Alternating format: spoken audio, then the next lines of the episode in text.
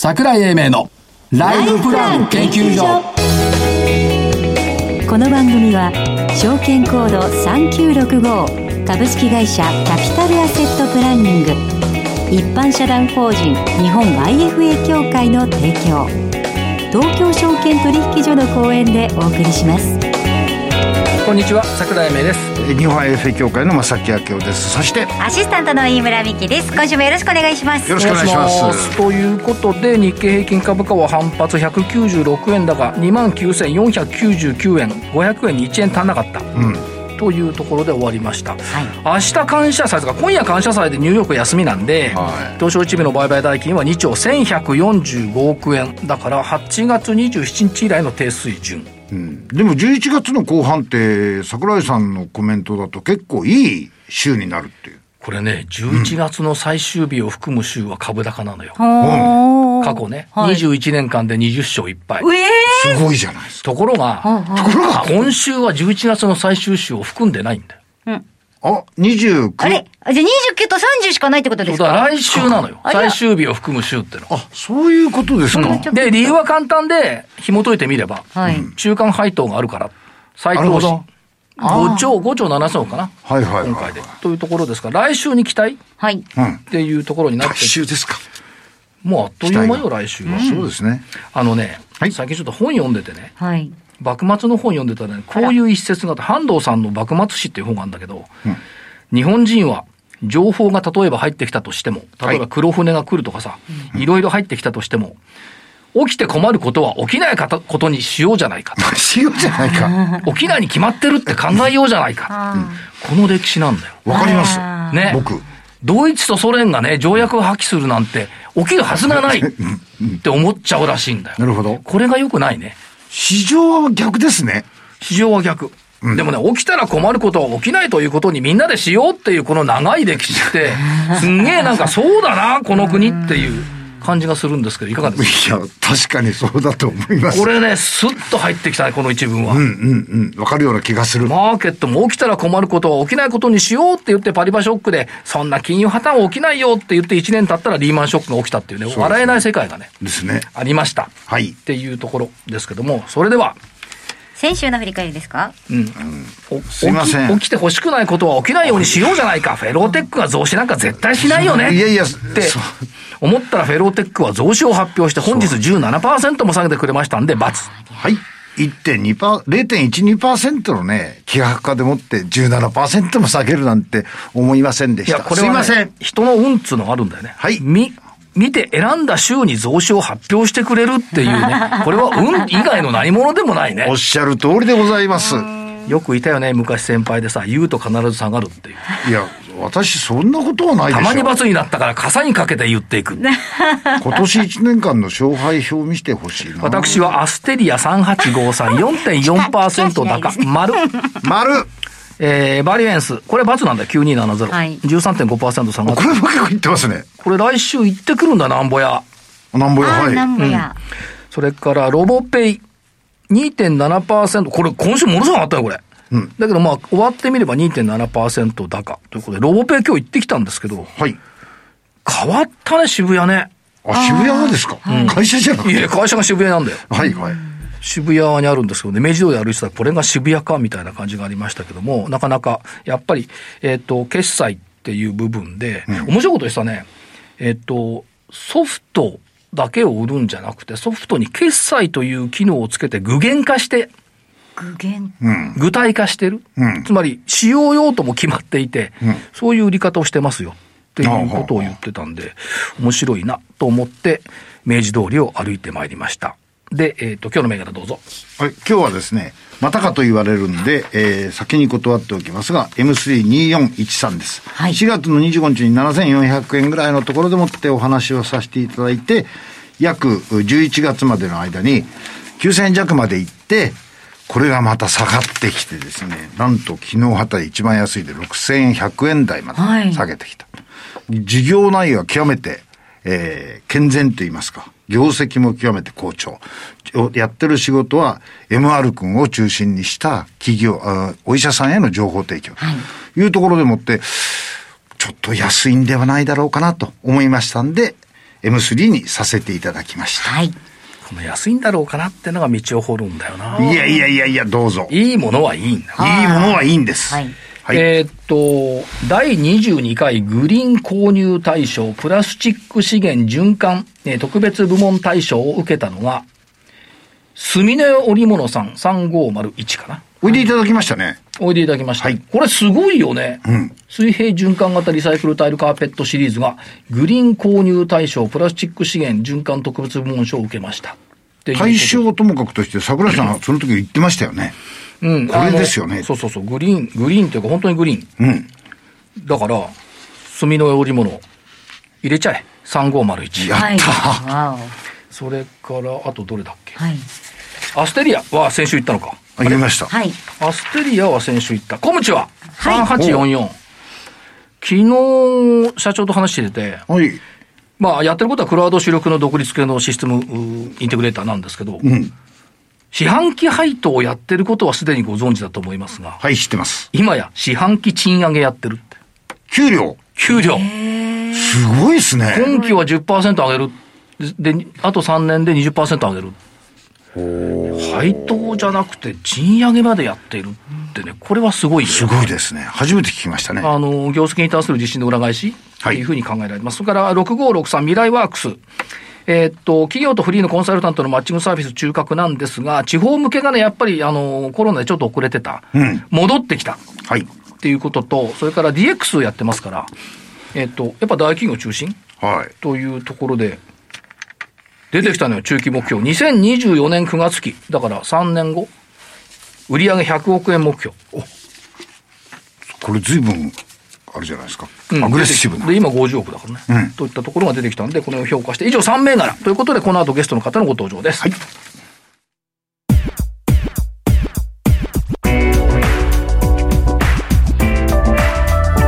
桜井英明のライフプラン研究所。それでは本日のゲストをご紹介します。証券コード9246東証マザーズ上場株式会社プロジェクトカンパニー代表取締役社長土井祐土井祐之介さんです。土井さんよろしくお願いいたします。よろしくお願いします。よろしくお願いします。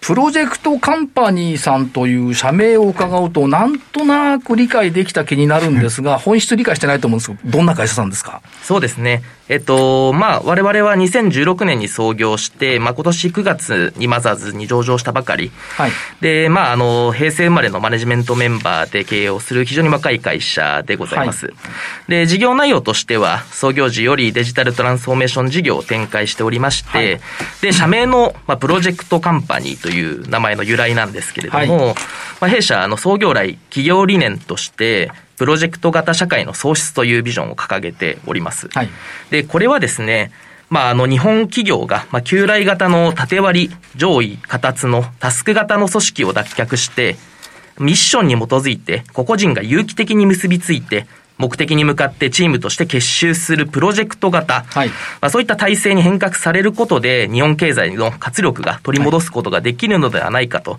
まあ、考えて、まあ、そのようなプロジェクト型社会の創出というビジョンを掲げて、えー、創業来、事業を経営してきたというところでございます。これ感じるんですけども、まあ、あの、今、平成生まれっていう言葉がありましたけども、あのですね、上位下達はダメだで、従来型の社会ではなく変革していくっていうのは、平成生まれのゆとり世代にしかできないんじゃないかと思うんですけど、社長どうですか？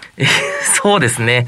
えー、まあやっぱり、まあ新しい時代を作っていくっていうことで考えると、まあ我々がしっかりと、まあ前線で成果を出していかなければならないかなと思っていますので、はい、まあそういったあ社会を変えていくような成果を残せるように、まあしっかりとやっていかなきゃならないなと思ってます。さっきみたいなね、その、起こってほしくないことは起こらないようにしようとみんなでワイワイ喋ってってな、結局起こったっていう、このおじさんたちのダメな世代を見ていると、違う世界が必要だよねって思いますでしょ？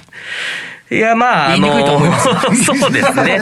ただまあ、あの、過去、やはりまあ、車とか、そういったこう、確一的な製品を、ええ、こう、まあ、たくさん品質がよく大量に生産するっていう時代から、え、こう、アイディア一つで、えー、社会を席巻する、例えば GAFA のような、はい、まあ、そういったこう、時代に入ってきてる中で、やはりこう、タスク型ではなくて、一つのこうアイデアにこう結集してプロジェクトベースでビジネスを生み出していく、成果を出していく、まあ、社会にこう変わってきつつあるのかなというふうに感じております。というか今のアメリカ確かにガーハもそうですし、見てればわかるんですけど、その、うわ、すごいいいもんできたよねって目に見えるものってあんまないじゃないですか。おっしゃるとです。目に見えない部分の知恵の世界で勝負しているのに、うん、そこで一生懸命ね、アリさんのようにね、一生懸命車作っててコンピューター作ってても勝てないと思うんですよね。どう、正木さん？いや、そう思います。さんのように働いてきた正木さんとしては。その通りです。でしょはい。だそれはね、やっぱりそのゆとり世代の、新世代がそういったものをやっぱり作っていかないと、幕末明治維新もそうだし、戦後の内閣だってみんな若かったわけですよ。そういう時期に今来てるんだろうなと思うんですが、概念的なことはそこまでとして、どういう業務をおやりになってるんでしょうかそうですね。えっ、と、我々は、まあ、デジタルトランスフォーメーション、単一事業ではあるんですけれども、まあ、ユーザーのインターフェースとなります。要はスマホであったり、PC であったり、はい、まあ、そういったウェブの改善の支援から、デジタルマーケティングの支援、うん、さらには、まあ、新規事業開発などのビジネス支援まで、一気通貫でご支援をさせていただいていると。で特に我々の特徴としては、日本の大企業を中心に、はい、まあ、デジタルトランスフォーメーションをやらせていただいていると。まあ、そういったところが特徴のサービス、まあ、事業になってございます。まあ、確かにその取引先実績なんか拝見していると、大手企業ばっかりになってきてますけども、逆に言えば DX のニーズがあるのは今のところまだ大手企業っていう、これから中堅中小になるんだろうと思いますけども、このスピード感っていうのは大企業早いんですか？そうですね。えっ、ー、と、やはり、まあ、もともとデジタルトランスフォーメーションしなきゃという会社多かったんですが、はい、やはり今回のコロナを契機に、まあ、一気にやはりニーズが顕在化して、えー、まあ、大手企業を中心に、まあ、デジタルトランスフォーメーションに取り組み始めたのかなと。はい、まあ、あの、そこまで遅くない、結構早く取り組み始めているのかなという印象です。で、まあ、この DX を中心に一気通貫で、えー、企業の進化をお手伝いしていこうと、こういう理解でよろしいです、ね、おっしゃる通りです。でそうなってくると、レガシーシステムっていう、このまた元に戻りますが、これ邪魔ですよね。おっしゃる通りですね。なかなかやっぱり、えー、一回作って、こう、オリジナルな機能を追加して追加して、こう、秘伝のタレみたいな形になっていますので、それをこう、アップデート一気にするっていうのはなかなか骨が折れると。まあ、なので、まあ、そこはそこで改善をしながらも、新しいレガシーシステムに依存しない新規事業を作っていくと。まあ、そういったところが、まあ、今後、革新にとっては非常に重要になってくると。それって社長どうですか？例えば多くの企業で決算だとかやってるのに、エクセルとかまだ使ってるでしょ？これはレガシーシステムと言っちゃっていいんですか？どうなんですか？そうですね。えー、まあ今で言うと、まあ BI ツールであったり、はい、まあいろいろなあデジタルツールがこう増えてきていますので、はい、まあそういったところにまあ移管していくっていうのが、まあ非常にこう業務効率化にはあなるのかなというふうな、はい、あ考えてます、ね。御社がそういった形でレガシーシステムをこうだんだんだんだんニューシステムに変えていってくれて、使い勝手よくしてくれて、スピード感を高めてくれると、日本企業強くなりますよね。強くなると、まあ、信じています。ただ、はい、やはりビジネスをこう実際にやられている現場の方が、はい、やはりそういう新規事業の開発にこうコースを割いていく、またはそういうことがしやすい、えー、まあ環境を、まあ、経営陣が作っていく、まあ、そういった変革も必要になってくるかなと思います。その変革っていうのは人的部分も必要でしょうし、それから、まあ、あの、システムだけじゃなくて、マーケティングの部分も入ってくるわけですね。おっしゃる通りです。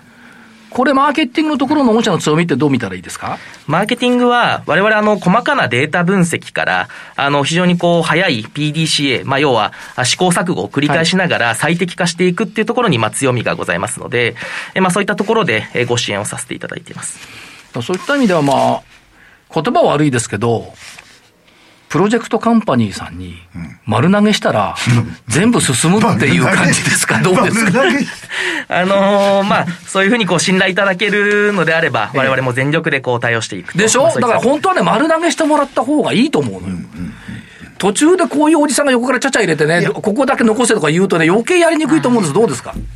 やはりまあ、こだわりの部分は、まあ、ある方が、やはり企業の色は出るのかなと思いつつ、はい、やはりまあ、新しいものを作っていくという発想には切り替える必要あるかなと、うん、そうですよね。だからそういった意味で本当に丸投げしてもらって、はい、できました、これでどうですかっていう戦いの場がそのうち来ると思うんですよね。レガシー世代が疎外感に置かれちゃう大丈夫、もうすぐ引退するからそうですね。はいあとは今、あの、IT の世界でデザインっていうことがよく言われるんですけども、はい、そのデザインについて社長どんな感じお持ちですか？そうですね。我々も、あの、UI、UX っていう部門を、まあ、持ちまして、はい、やはりまあ、ユーザーが求める、まあ、使いやすいデザインをどう作っていくか、要は体験ですよね。はい、いかにそういういい体験を、まあ、作っていくのか、まあ、これからの時代、まあ、非常にこう重要になってくるかなと思います。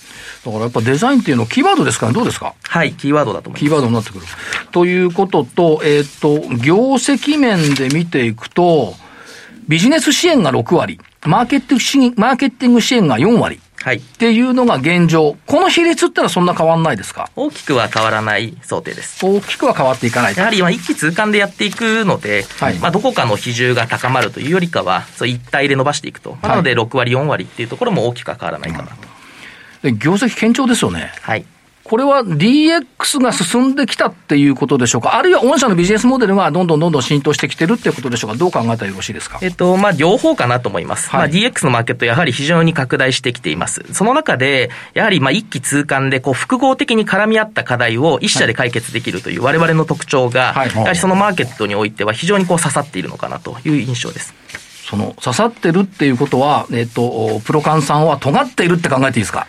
尖ってる。はい、そうですね。ニーズに応えられてる。IT の人尖ってるっていう言葉とデザインって言葉がこの2年ぐらい大好きなのよですね。まさにそこに入ってきてる。おっしゃってる。ということですね。将来的には社長どうですか？どんなことを考えておられますか？こんな形、要するにまあプロジェクト型社会が到来してほしいっていう願いはわかるんですけども、営業利益率も高いんですけども、やっぱり稼げる会社っていうイメージでいいんですか？そうですね。まあ、しっかりと、やはりまあ、売り上げを作っていくっていうのが、やはりこう DX を広げていく上で、まあ、非常に大事になってくるかなと思いますので、まあ、やはりまあ、企業の規模を拡大していくってことをしっかりと、今後もまあ、続けていきたいなと考えています。はい。で、もう一つ聞きたいのは、さっきからそのプロジェクト型社会の創出っていう言葉が出てきましたけども、ごめんなさい。プロジェクト型社会って、実際はどんな感じフラットに、みたいなイメージですか？どうなんですか？いや、やはり成果主義っていうことかなと思います。はい、あのー、まあ、やはりこう、成果が生まない仕事をされているっていうのが、まあ、結構、まあ、大きな会社になるとあるのかなと。ただ、やはり全員がどうやったら、こう、次の時代の価値を作れるのかっていう、まあ、そういう方向にも向くことで、よりこう、新しい、まあ、イノベーションが生まれてくるし、まあ、日本社会全体が、こう、生産的な社会になっていくんじゃないかと。まあ、そういった意味で、プロジェクト型っていうのは、まあ、成果主義っていうようなイメージを持って、我々はこう取り組んでいます。だから、時間だけいればいいとか、そういう時代はもう終わったってことですよね。おっしゃる通りです。そその何時から何時まで働くっていうことの原則は、ものを作ってるからそうなるわけであって、成果物でものを評価するんだったら、時間関係ないもんね。ね瞬時でもいいんですもんね。おっしゃる通りです。それってだけど毎日厳しいですよね。厳しいです。ただやはりまあそういうのに向き合っていかないと、はい、まあこれからまあ日本社会全体がこう衰退すると言われている中、はい、やはりこうもう一回持ち直して、えー、日本がこう世界を引っ張っていくんだと、まあそういった国になっていかないのかなというふうに考えてます。そうすると、正木さんと私が居酒屋行って、うん、なあ、投資売れないなとか、こう嘆いてる時間って全く無駄ってことですよね。昔でしょ？いやいや、例えばよ。例えばね。はい、どうすんだよ、この予算とか言って。そう。そういう無駄は省くってことですよね。DX ってことは。まあ、そういった時間も重要かなと思いますが、まあまあ、成果を、こう、どれだけこう出すか、まあそこに向けて、こう、どれだけこう、フォーカスするか、自分の力を注ぐか、まあそういったところかなと。いや、今になってね、思うと、当時ね、現役の証券マンの頃に、あの無駄な時間は何だったんだろうっていうね。でしたね。ね。はい、8時になっても電気ついてるからもう一回外行ってこようとか。やめたらいいだろうと思う。万人に時間は共通ですからね。そう。あ、10時になったら消えた、次長帰ったかなとかね、バカバカしいでしょ。そういう無駄って、特に感じません？旗で見ていたら。そうですね。まあ、そういう時間はなるべくない方がいいでしょうね。そうですね。だから、成果主義になってきて、当然ながらそのマーケティングも、コンサルティングも、それから DX っていう部分を含めて、要は、その、無駄なく一気通貫でいろんなことをやることによって企業が成長する。それを助けていくっていうのが御社の御社の存在価値。はい。ですよね。だからね、これはね、やっぱね、ゆとり世代にやってほしいのそうだね。個人がね、向かってるのと、企業が向かってるのとは、まず違うんで、ね、そうだ、子供の頃のイメージとね、今のイメージは全然違うんだよ。そう。で、そういう意味では、ゆとり世代のトップランナーとして、えー、投資家さんにメッセージを頂戴できればありがたいんですが。はい。わかりました。あの、まあ、改めてですが、私たちは、まあ、これからもですね、まあ、デジタルトランスフォーメーションの実現を通じた、まあ、プロジェクト型社会の創出に向けて尽力していきます。まあ、今後のですね、まあ、プロジェクトカンパニーご期待いただき、まあ、ぜひですね、長期目線で投資いただければと思っていますので、よろしくお願いいたします。すっごい期待してますんで。はい。今日はありがとうございました。はい、ありがとうございました。ありがとうございます。本日のゲストは、証券コード9246、東証マザーズ上場、株式会社プロジェクトカンパニー、代表取締役社長、土井祐之介さんでした。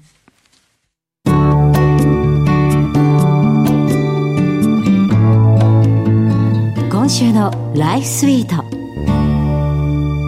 さて、資産運用について学ぶこのコーナー。えー、今月のマンスリーゲストはビッグツリー株式会社 IFA 吉岡秀夫さんです。さあ、ラップとは何かというのをですね、えの、これまで学んできたわけなんですけれども、いいですか？ここで正木さん質問。どうぞ。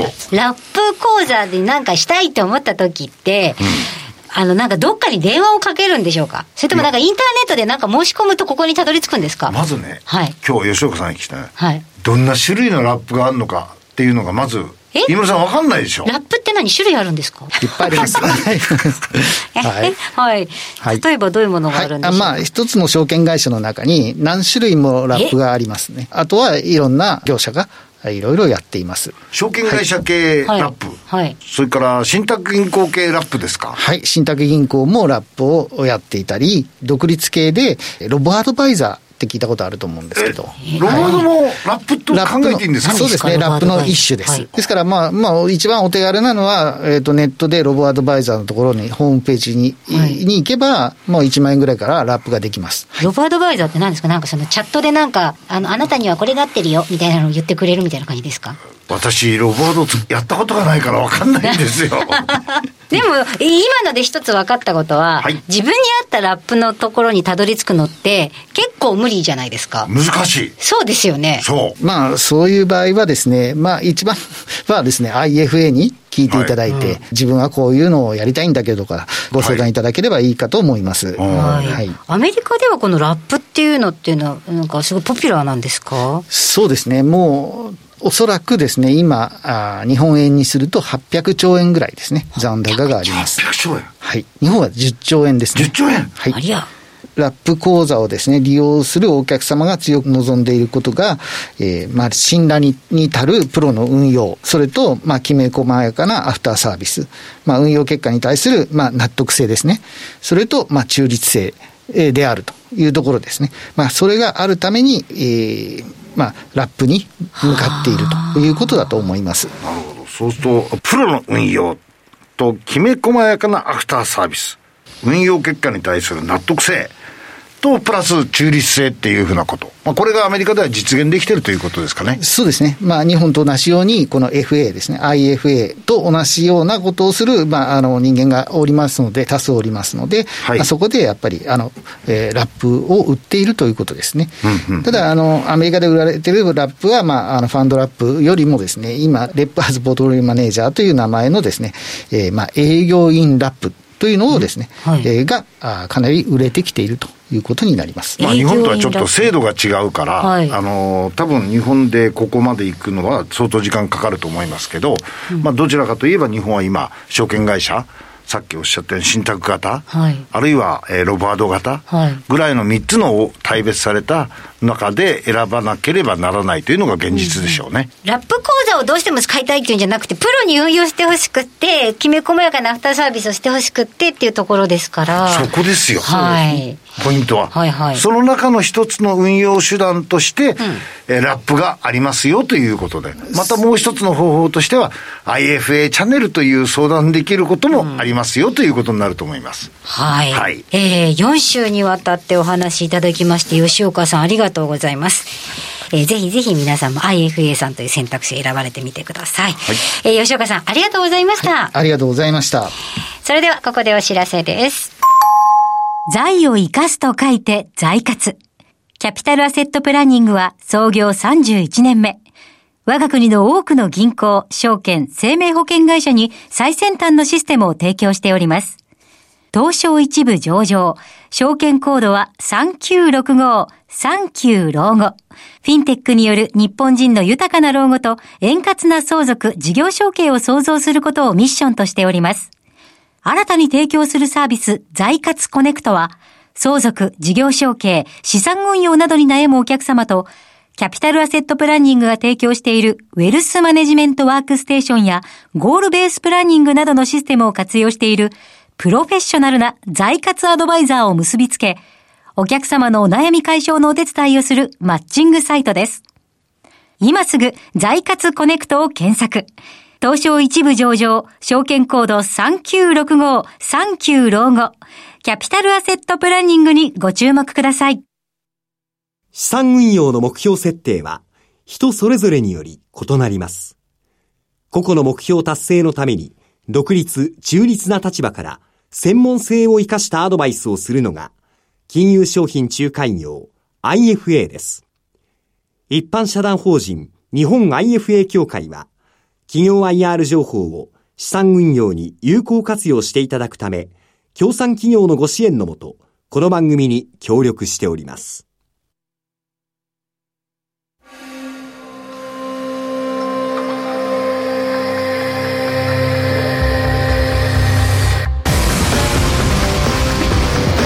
桜井英明のライフプラン研究所この番組は証券コード3965株式会社キャピタルアセットプランニング一般社団法人日本 IFA 協会の提供東京証券取引所の講演でお送りしました。なお、この番組は投資その他の行動を勧誘するものではありません。投資にかかる最終決定はご自身の判断で行っていただきますようお願いいたします。さて、それではここでお知らせです。香川県高松市での無料投資セミナーのお知らせです。12月4日土曜日、JR 高松駅最寄りの香川県社会福祉総合センターで、ラジオ日経主催香川証券協力、ジャパンツアー IR& 桜井英明株式公演 in 高松を開催します。今回はデルタフライファーマ、ニューアートホールディングスが IR プレゼン。そして櫻井英明さんの日本株講演では今後の相場展望と注目銘柄を解説していただきます。1万円分の商品券などが当たるお楽しみ抽選会のほか、受講者全員に素敵なプレゼントをご用意しています。はい、そこから声低くしてみて。